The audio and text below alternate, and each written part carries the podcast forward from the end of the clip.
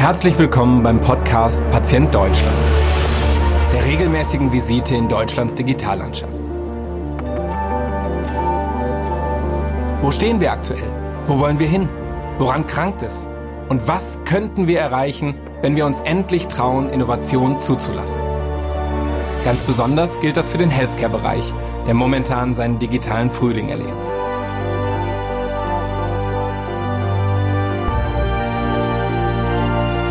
Mein Name ist Carsten Glied. Wir arbeiten mit unseren Unternehmen daran, die Welt durch clevere Digitalisierung und nachhaltig entwickelte Software jeden Tag ein Stück besser zu machen. Und jetzt legen wir das Stethoskop an. Viel Spaß beim Reinhorchen in diese Folge.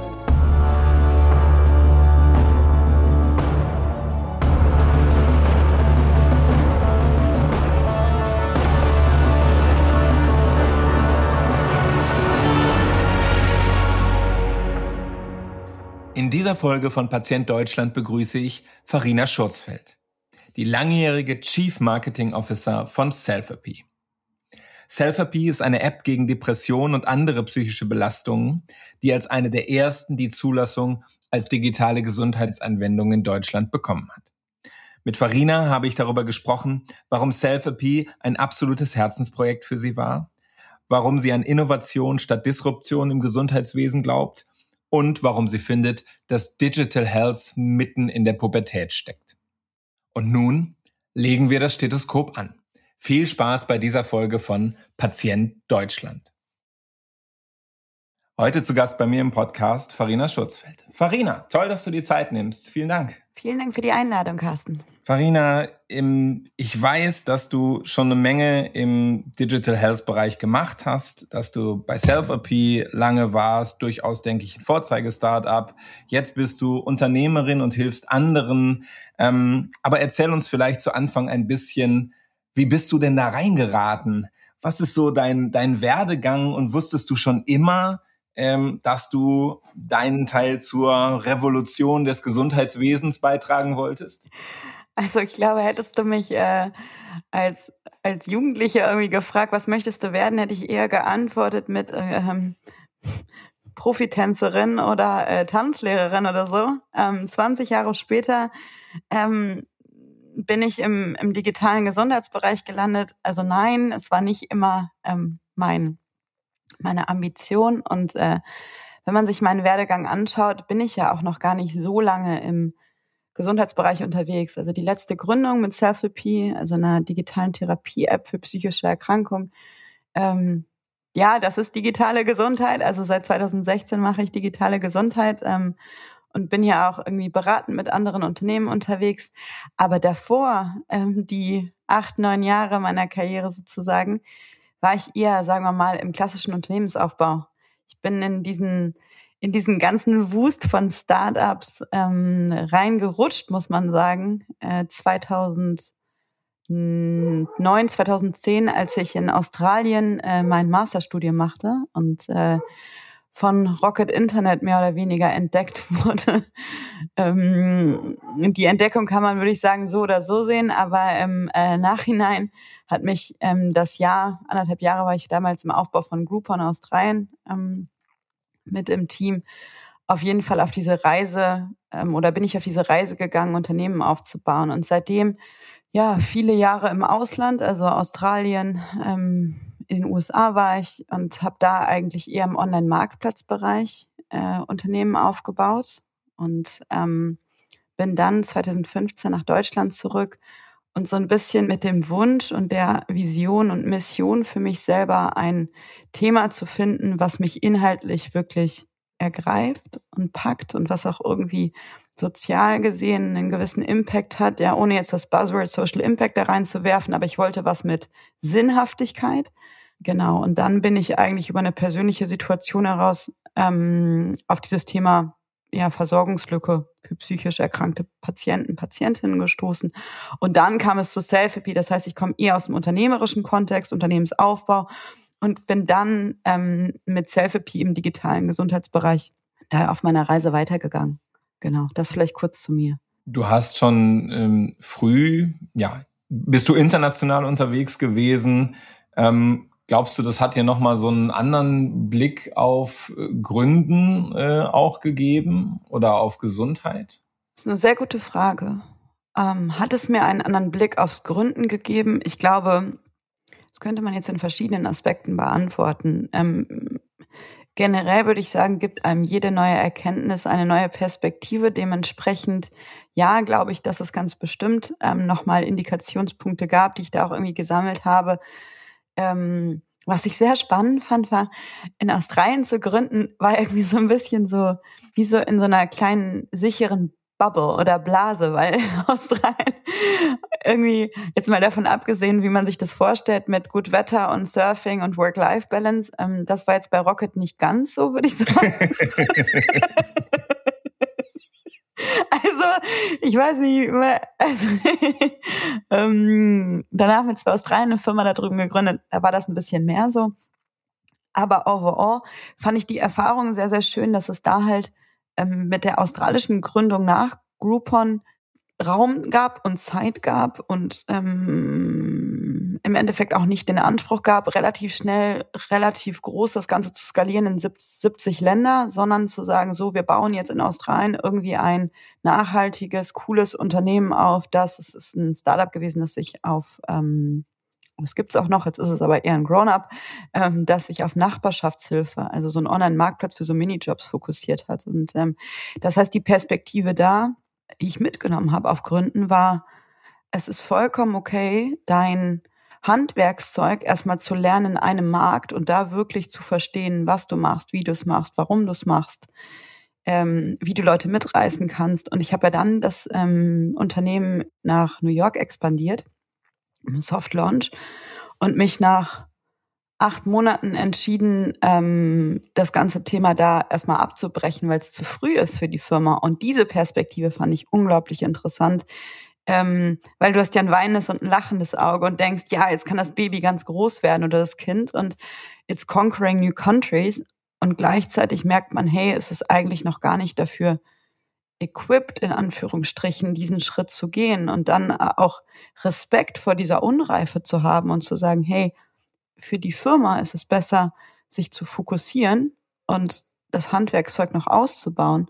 Und in dem Punkt bin ich damals dann noch rausgegangen, weil ich gesagt habe, ich glaube, der nächste Schritt im Aufbau, da sind andere Leute vielleicht besser und oder ich habe eine gewisse Neugierde, auch wieder nach Europa zu gehen.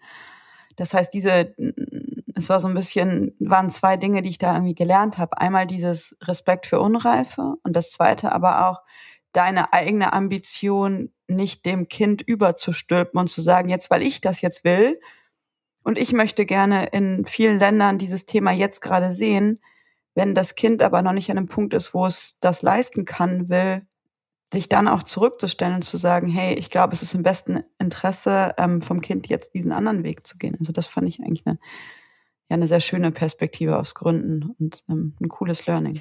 Und dann hast du mit dem neugeborenen Self-Appeal weitergemacht? Und, und wie ging das los? Also hast ja eben schon mal ein bisschen die Beweggründe erläutert, aber was waren so deine ersten Schritte, als du dein Thema gefunden hattest? Mhm. Also ähm, es gibt ja immer die eine Geschichte, die, die offizielle und dann gibt es immer die echte. Wir nehmen ne? jetzt die echte. Die offizielle hast du schon so oft erzählt, wir, jetzt äh, ja, die echte. Genau die, die, die offizielle ist ja, hat ja Aspekte von der echten, sie ist nur sehr stark gekürzt. Also so dieses, ähm, ich bin mit dem Thema in, in persönliche Berührung gekommen. Mm, also ich hatte halt einen, einen Fall von psychischen Erkrankungen und einer schweren Diagnose in der Familie. Und als ähm, eine, ich sag mal, ähm, also es war meine, meine Mutter und ich war die Einzige, die halt sozusagen ähm, oder ich bin Einzelkind, ich war nicht die Einzige, die sich um sie gekümmert hat, auf gar keinen Fall, aber ja, man steht einfach in einer Situation, wo man ein bisschen überfordert ist. Und ähm, ich wusste damals gar nicht, wie ich hätte mir helfen können oder vor allem ihr helfen können, aber gleichzeitig ähm, ja, war es halt so, so ein, so ein, ja, ein Thema, was halt irgendwie äh, ständig da war.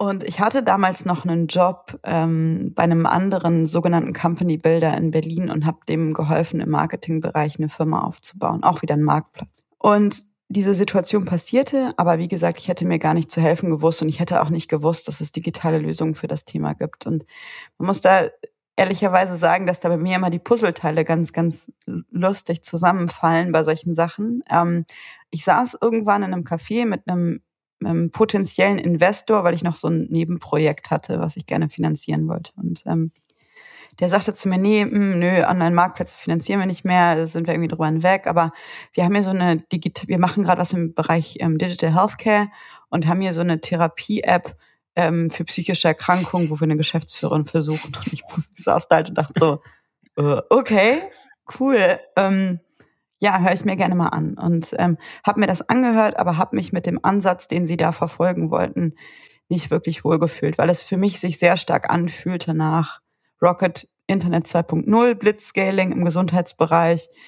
Und das war für mich so mit dem Bezug auf Patient und dem wenigen Verständnis zu dem Zeitpunkt des Gesundheitsmarktes, was so Entwicklungszyklen angeht und Innovation, habe ich das einfach nicht spiegeln können. Und ähm, habe dann gegoogelt und habe dann meine Mitgründerin Nora und Kati mit ihrem ersten Handelsblattartikel, wo irgendwie drin stand, zwei Psychologinnen wollen den digitalen Therapiemarkt revolutionieren, ähm, ja, gefunden digital und habe Nora dann über LinkedIn kalt angeschrieben und gesagt, hey, wie sieht's aus, ihr beiden? Ähm, ich habe das gelesen, ich würde mich gerne mal austauschen. Und vier Wochen später, glaube ich, war ich dabei und war so ein bisschen vielleicht das fehlende Puzzleteil mhm.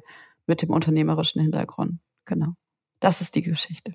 Die echte Toll. Geschichte. Und, und dann ist auch relativ schnell in Investoren dann dazu gekommen. Äh, also du hattest genau. ja schon offensichtlich das Gefühl, da geht gerade was äh, zu, dem, zu dem Zeitpunkt. War es dann einfach, ja. äh, Investment zu kriegen für das Thema? Ich würde sagen, dass ähm, die erste Finanzierungsrunde, also die klassische Angel-Investorenrunde, es war knapp eine halbe Million, relativ einfach war, weil das halt in die ersten Runden ja meistens ein Investment in die Menschen sind, die dahinter stehen.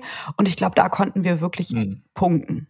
So, also da hatten wir, wir waren ein ziemlich diverses Team, also zwei, drei Frauen, also was das Geschlecht angeht, nicht so divers, aber was von die Hintergründe Skills, anging, ja. ja genau, vom Skill her sehr divers, von der Persönlichkeit sehr unterschiedlich.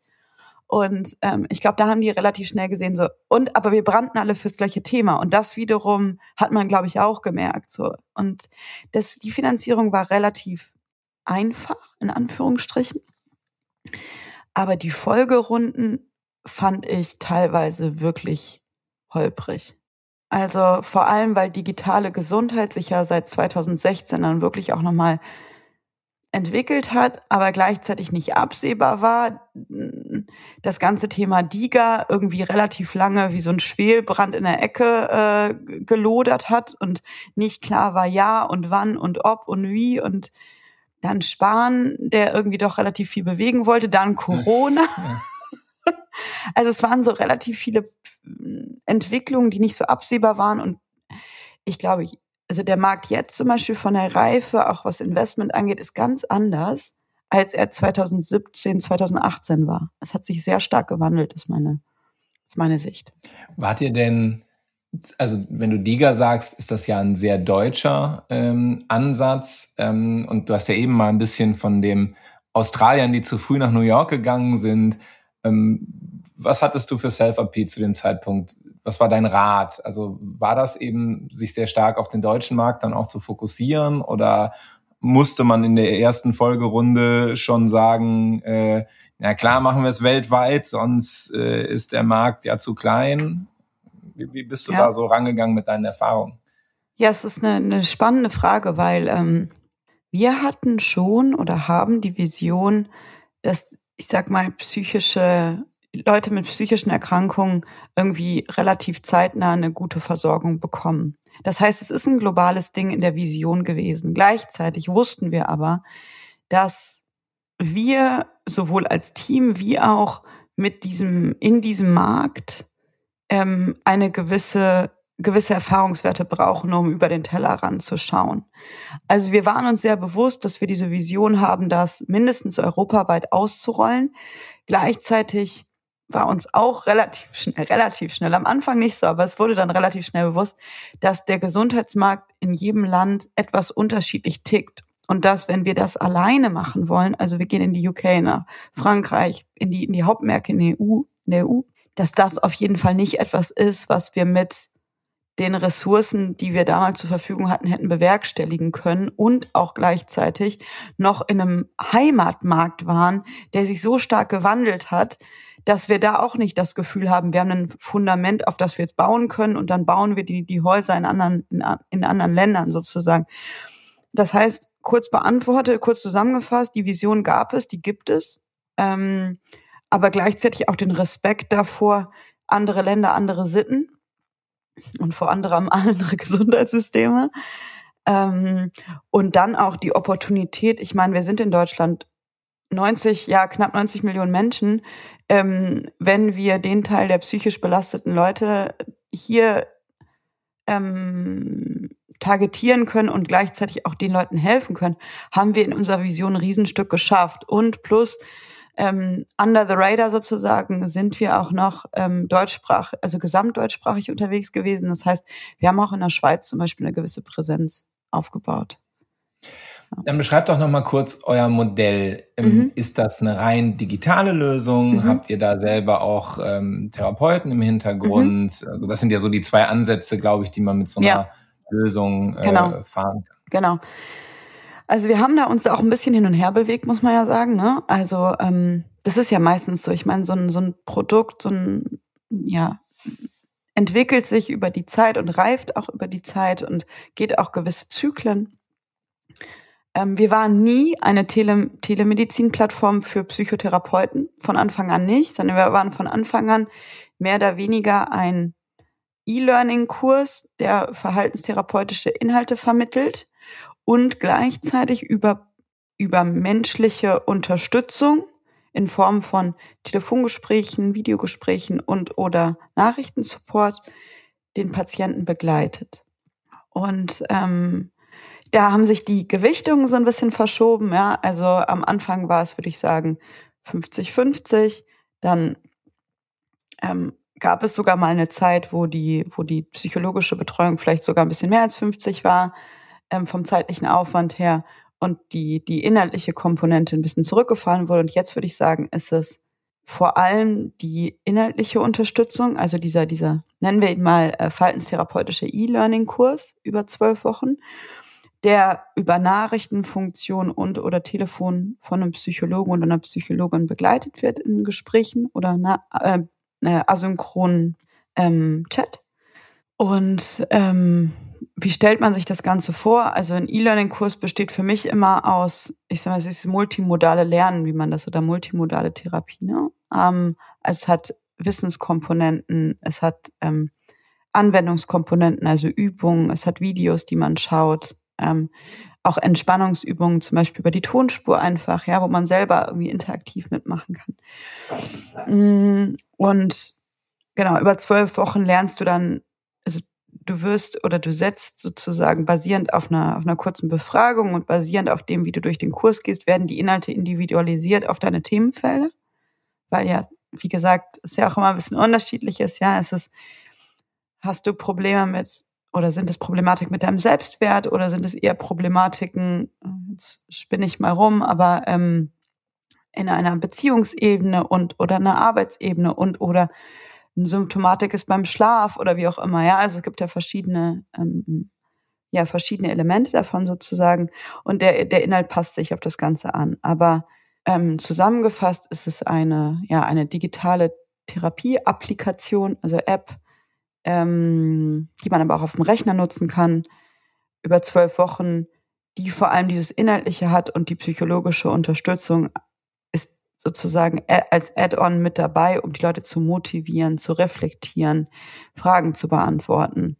Ähm, was ich ein bisschen und dazu vielleicht direkt eine einmal die Ebene verlassen vom Unternehmen auf ähm, holistischer den Gesundheitsbereich und auch den Bereich DIGA, digitale Gesundheitsanwendung, ähm, hätten wir frei walten können, hätten wir die psychologische Beratung gegebenenfalls etwas mehr gewichtet. Aber und da muss man sagen, das ist einfach jetzt, Diga ist ja auch noch ein Minimum Viable Product, wenn man es mal so sieht, also eine erste Iteration. Ähm, das ist innerhalb von Diga leider so nicht abbildbar. Das heißt, die psychologische Betreuung, also DIGA fokussiert sich klar auf Application und weniger auf diese, ja, ich sag mal, telemedizinische menschliche Komponente. Genau. Du warst ähm, Chief Marketing ähm, Officerin, dann hat man das vernünftig, ähm, im, bis, bis Ende ähm, letzten Jahres. Ähm, und beschreib nochmal, was war dein, dein gerade so in der, in der reiferen Phase ähm, dein wesentliches Ziel? War das wirklich Bekanntheit in der breiten Masse oder war das Bekanntheit bei den äh, ja, äh, verantwortlichen Stellen im Gesundheitswesen, äh, bei den Ärztinnen und Ärzten? Also was war mhm. so euer Go-to-Market? Mhm. Also wenn ich, wenn ich ganz ehrlich bin, ähm, als wir angefangen, also es hat sich wahrscheinlich auch gewandelt über die Zeit. Äh, als wir angefangen sind, kannte ich den Gesundheitsbereich nicht und hätte auch nicht einschätzen können, außer vielleicht so einem groben Bauchgefühl, wie elementar es ist, die relevanten Stakeholder in diesem Bereich mitzunehmen. Trotzdem, und vielleicht um, um so ein bisschen die Strategie dahinter deutlich zu machen, weil ich glaube eher, dass die Strategie sich ja auch ein bisschen, bisschen, bisschen adaptiert hat und gleichzeitig ähm, ja aus dem das Grundgefühl war von Anfang an, dass waren zwei Dinge. Wir wollten einmal Leuten relativ klar machen, also Patienten, die Möglichkeit aufzeigen, dass es psychologische Unterstützung geben kann, zeitnah. Das heißt, eine gewisse Bekanntheit bei den Patienten selber oder Betroffenen oder dem Umfeld der Betroffenen. Gleichzeitig war unsere Vision immer mit dem Stigma von psychischen Erkrankungen auch so ein bisschen zu brechen. Und das war sich eigentlich wie ein roter Faden von Anfang an durchgezogen.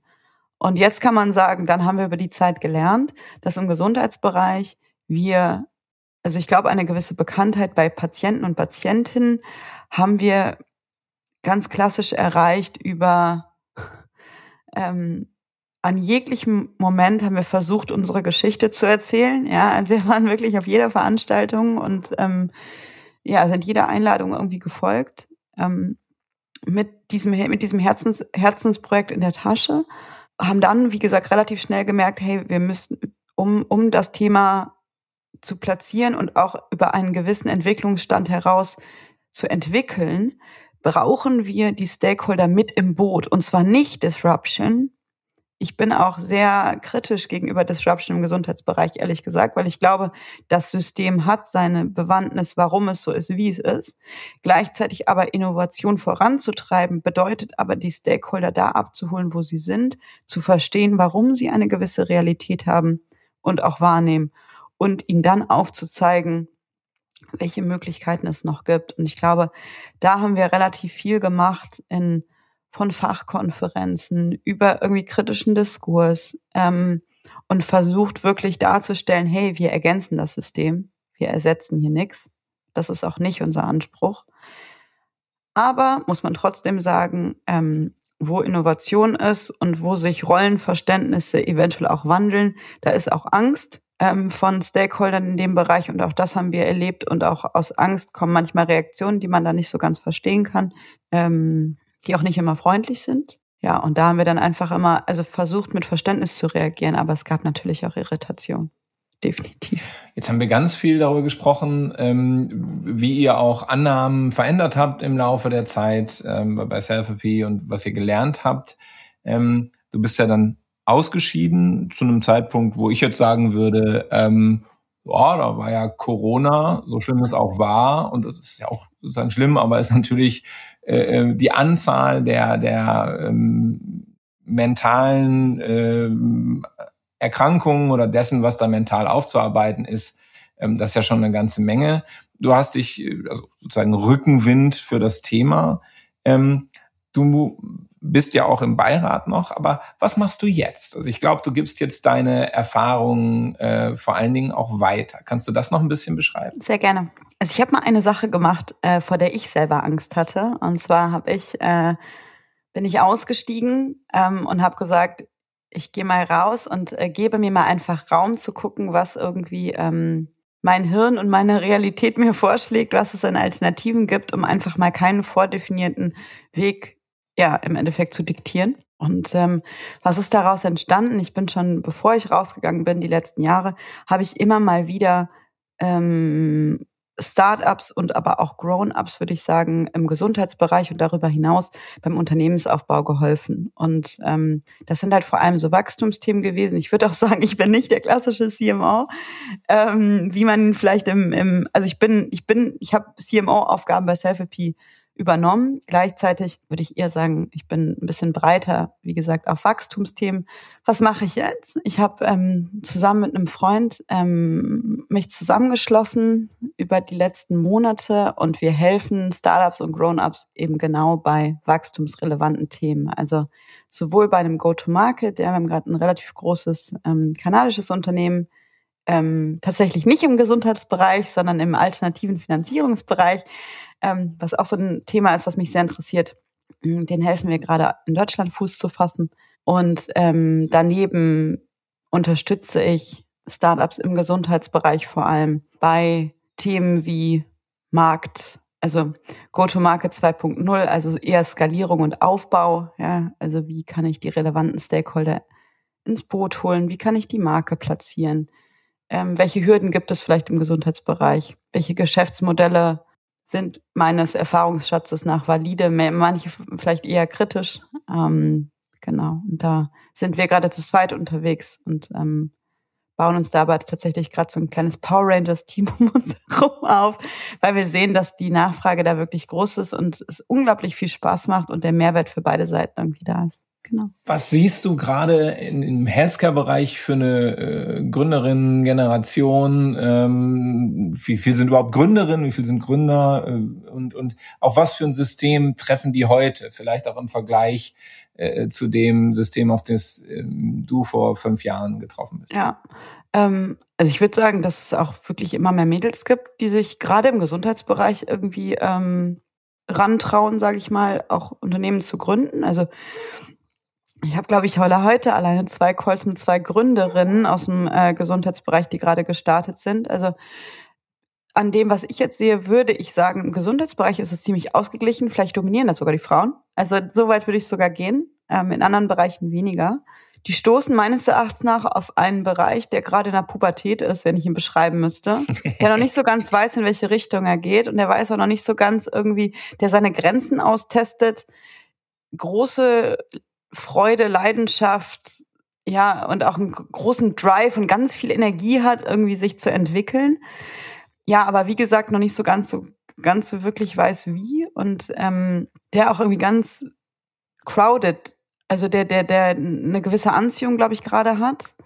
Ähm, sowohl von Investorensicht wie auch aus Gründersicht. Also dieses Liga-Thema hat, glaube ich, irgendwie eine Opportunität aufgemacht, wo ich ich sag mal, einen gewissen, ähm, eine gewisse. Ist nicht wirklich überzeugt. Ja, also ich sag mal, für mich ist DIGA kein Geschäftsmodell, ne? Also kein, zumindest kein Standalone-Geschäftsmodell, weil auch wenn du als DIGA gelistet bist und theoretisch ähm, 70 Millionen Versicherte Zugang zu deiner Leistung hätten, du musst die ja erreichen. Du musst sowohl die Ärzte erreichen, die die Diagnose machen, wie auch ähm, die Krankenkassen, die dann irgendwie einen Zugangscode geben, wie auch die Lösung überhaupt bei den, bei den Versicherten, bei den Patienten zu platzieren. Und ähm, das ist ein Pharmavertriebsthema. Ne? Ist, genau. Theoretisch. Theoretisch, ganz genau. Und dann kon konkurrierst du aber eben halt auch mit Pharma. Und ähm, ja, also ich glaube, da ist, ich glaube, in dem Bereich ist noch viel. Healthcare ist für mich einer der letzten Bereiche ähm, neben Fintech, neben PropTech und was es nicht alles gibt, ja, ähm, der wirklich noch viel Raum hat für Innovation. Aber wie gesagt, ähm, ich glaube, dass die Uhren da ein bisschen anders ticken und auch die Entwicklungszyklen da ein bisschen, weil sie so nah Menschen sind, ein bisschen länger dauern. Wenn dich jetzt eine Gründerin anruft, die vielleicht auch nicht aus Deutschland äh, kommt, beziehungsweise eine Gründung, die nicht aus Deutschland kommt, sagen wir mal, kommt aus Polen oder Niederlanden oder Estland mhm. oder so, ähm, Sagst du, Deutschland ist ein, ist ein attraktiver Markt und ein guter nächster Schritt oder würdest du da durchaus auch nochmal umberaten und sagen, wow, ähm, Deutschland ist echt besonders kompliziert als System äh, und, und, und mach dich erstmal, Also lieber fünf kleine Länder äh, als, als Deutschland zu wagen? Das würde ich sagen, kommt sehr auf das Produkt oder den Service an, den sie anbieten. Also erstmal, ich meine jetzt mal Sheer Market Size ist Deutschland in Europa einer der attraktivsten Märkte, wenn man einfach nur mal nach der puren Zahl geht sozusagen. Ähm, ich denke, dass das DIGA-Scheme, wie man es ja auch international nennt, ähm, ein Vorreiter ist und, und dementsprechend schon die Opportunität bietet, dass man auch als ausländische Firma sich hier in dem Bereich irgendwie etablieren kann, leichter etablieren kann als noch vor ein paar Jahren. Gleichzeitig würde ich, glaube ich, so einer Gründerin sagen, sieh es nicht als lowest hanging fruit, ja, und ich gehe da mal rein und dann mache ich mal ein bisschen Diga und dann mache ich mal ein bisschen hier und dann mache ich mal ein bisschen da, sondern sie, sie, sie es als Herausforderung, sie es als Fokus und komme well equipped in diesen Markt. Ähm, und ich glaube, dann kann man hier wirklich, kann man hier wirklich was reißen momentan, ähm, weil auch einfach die Offenheit sich entwickelt, meines Erachtens nach, auch von den, den Stakeholdern in dem Bereich. Ähm, aber auch da, ich glaube nicht mit dem Skier, oh, mit dem, mit dem, mit dem, mit den funkelnden Augen von, oh, und dann komme ich nach Deutschland, die haben Diga und dann mache ich mal eben so und dann ist das ein Riesenmarkt und äh, in einem Jahr bin ich durch, sondern ich glaube halt auch, dass dieser Markt, er bietet eine Opportunität, aber er ist auch noch in der Pubertät und er braucht auch noch Fokus und Entwicklung und Unterstützung, um hier irgendwie Fuß zu fassen. Also ich glaube nicht, dass man hier reinkommt, nach einem Jahr rausgeht und sagt, so, wir sind jetzt hier fertig. Definitiv nicht. Wir sind jetzt hier fertig, nämlich am Ende unserer Zeit. Äh, vielen Dank für das offene Gespräch und äh, dass du dir die Zeit genommen hast. Und äh, viel Erfolg, noch viele Gründerinnen und Gründer auf deinen erfolgreichen Weg zu führen. Danke dir.